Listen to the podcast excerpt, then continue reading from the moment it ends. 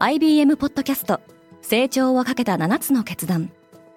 成長をかけた7つの決断とは今後3年間に世界を形作ると予想される7つのビジネストレンドについて IBM が何千ものクライアントとの対話に基づき提言をしたものです。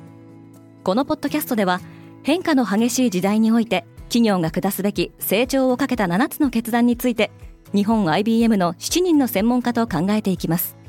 今お聞きのリスニングサービスにてぜひフォローボタンからフォローをお願いします。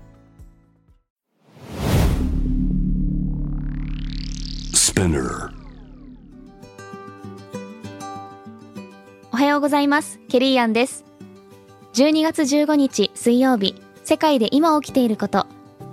この番組ではニューヨークのニュースルームから今まさに発信されたニュースレターを声でお届けします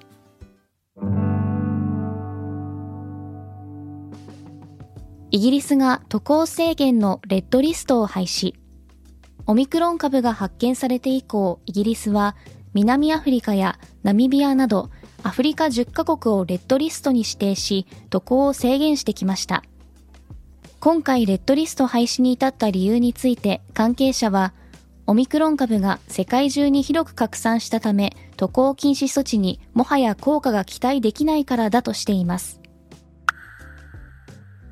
インドは余ったワクチンの輸出に苦労している。世界有数のワクチン生産国であるインドでは、一時ストップしていたワクチン輸出が再開されています。しかし、国際物流が大きく混乱しているため、最もワクチンを必要としている場所にワクチンを届けようとしてもできずにいます。一方、南アフリカでの研究によると、ファイザーのワクチンを2回接種してもオミクロン株の感染を防ぐ効果は低いことが判明しました。ただし、重症化を防ぐ効果は確認されています。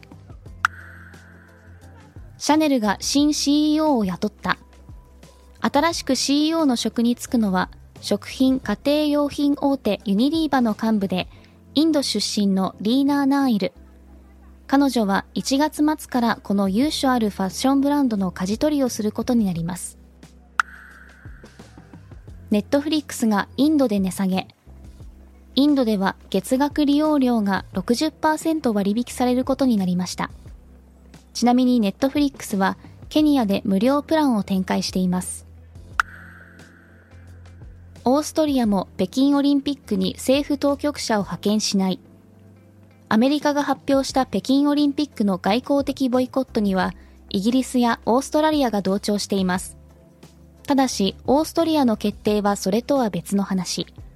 カールネ・ハンマー首相は、派遣を見送る理由として、COVID-19 に伴う制限によるものであって、外交的な抗議やボイコットではないと説明しています。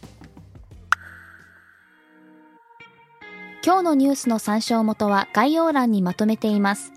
面白いと思った方はぜひ、Spotify、Apple Podcasts、Amazon Music でフォローしてください。Quartz Japan では世界の最先端を毎日2通ニュースレターでお送りしています。ぜひこちらも見てくださいね。ケリーアンでした。Have a great day!